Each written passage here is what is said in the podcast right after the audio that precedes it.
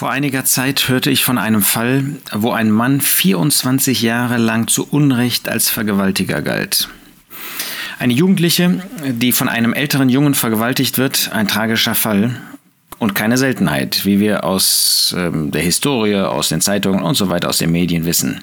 Nun aber hat die französische Justiz ein Urteil gegen einen Mann annulliert, also zurückgenommen. Eine Frau hat gestanden, gestanden, ihn zu Unrecht beschuldigt zu haben. Es war die Geschichte eines Mädchens aus gutem Haus und eines Jugendlichen, der in schwierigen Verhältnissen aufwuchs, der keinen Leumund hatte, der keine Fürsprache hatte, und dann wurde er verurteilt auf diesen Hinweis einer jungen Frau, eines Mädchens aus gutem Hause hin. Natürlich, die Justiz hat ähm, geurteilt und so weiter. Aber falsche Anschuldigungen haben, damit hat man immer wieder zu tun. Wenn es natürlich um so problematische, herausfordernde Themen wie Vergewaltigung, Missbrauch, Kindesmissbrauch geht, dann wissen wir, dass es ein ganz, ganz großes Problem gibt.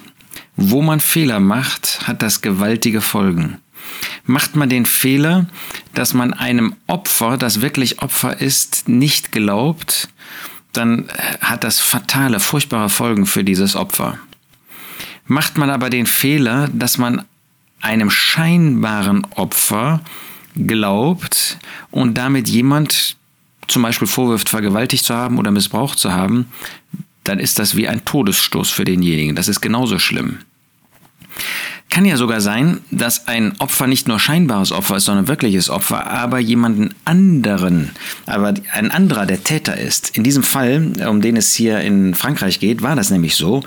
Ähm, später hat diese Frau dann zugegeben, sie sei vielmehr von ihrem älteren Bruder regelmäßig vergewaltigt worden und um ihre Familie zu schützen, habe sie eben diesen anderen jungen Mann da ähm, verdächtigt bzw. beschuldigt.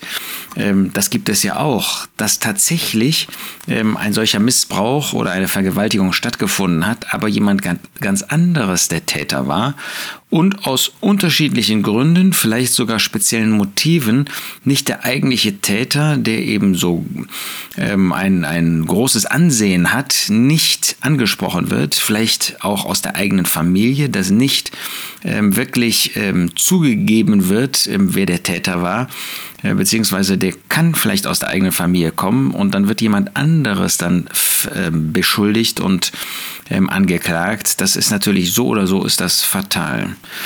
Ähm, wir wollen einmal dabei daran denken, dass Matthäus 5, in Matthäus 5, der Herr Jesus in der sogenannten Bergpredigt sagt, eure Rede, Vers 37, sei aber ja, ja, nein, nein, was aber mehr ist als dieses, ist aus dem Bösen. Das heißt, wenn wir nicht die Wahrheit sagen, auch ein Opfer, auch ein Scheinopfer. Das ist etwas ganz Böses. Wenn das Ja in Wirklichkeit eigentlich ein Nein war oder das Nein in Wirklichkeit ein Ja war, dann sind das mit ganz, ganz schlimmen Folgen.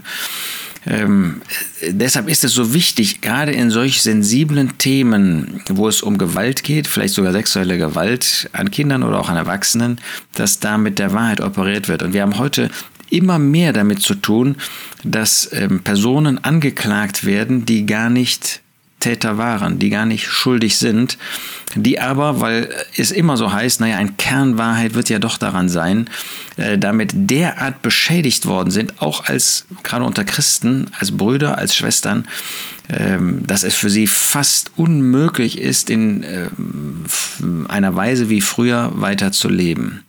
Es kommt noch etwas Zweites hinzu, wenn ein Zeuge ungerecht auftritt. Das finden wir im Alten Testament 5. Mose 19. Da heißt es, erstens natürlich, ein einzelner Zeuge soll nicht gegen jemand auftreten. 5. Mose 19, Vers 15. Man braucht zwei Zeugen oder drei Zeugen. Zweitens, Vers 16, wenn ein ungerechter Zeuge gegen jemand auftritt, um ein Vergehen gegen ihn zu bezeugen, so sollen die beiden Männer, die den Streit haben, vor den Herrn treten, vor die Priester und die Richter, die in jenen Tagen da sein werden. Und die Richter sollen genau nachforschen. Und siehe, ist der Zeuge ein falscher Zeuge, hat er Falsches gegen seinen Bruder bezeugt, so sollt ihr ihm tun, wie er seinem Bruder zu tun beabsichtigte. Und du sollst das Böse aus deiner Mitte wegschaffen.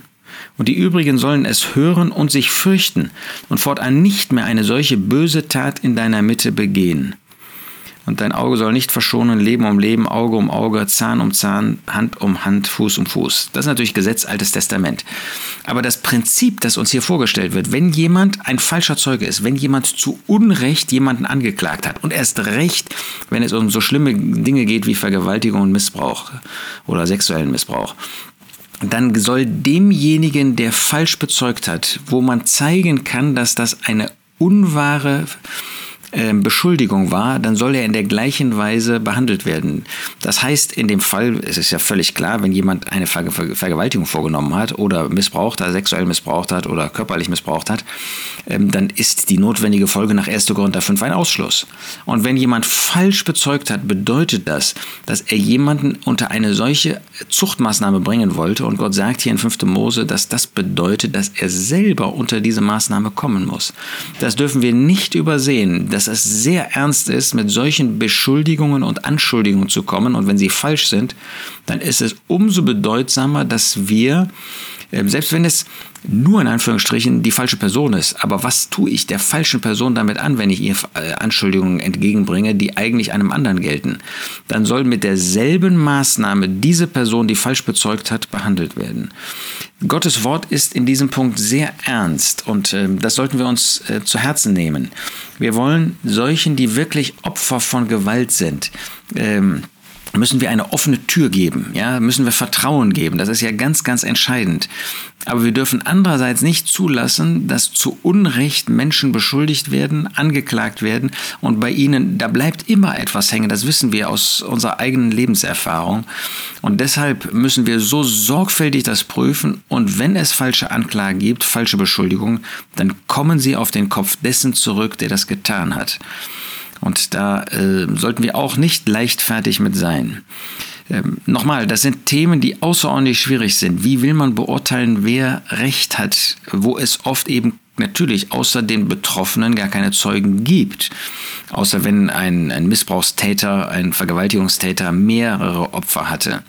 Ähm, das zeigt, wie wichtig es ist, sorgfältig bei diesen Dingen zu prüfen, sorgfältig anzuschauen und bevor man zu irgendeinem Urteil in diese eine oder in die andere Richtung kommt, wirklich in Weisheit und in angemessener Zeit die Dinge zu beurteilen und die biblischen Maßstäbe an ein solches Urteil anzulegen. Lasst uns da auch konsequent sein in die eine wie in die andere Richtung. Nur so ehren wir Gott, nur so äh, handeln wir in Übereinstimmung mit der Heiligkeit, die Gottes Wort uns dazu zeigt.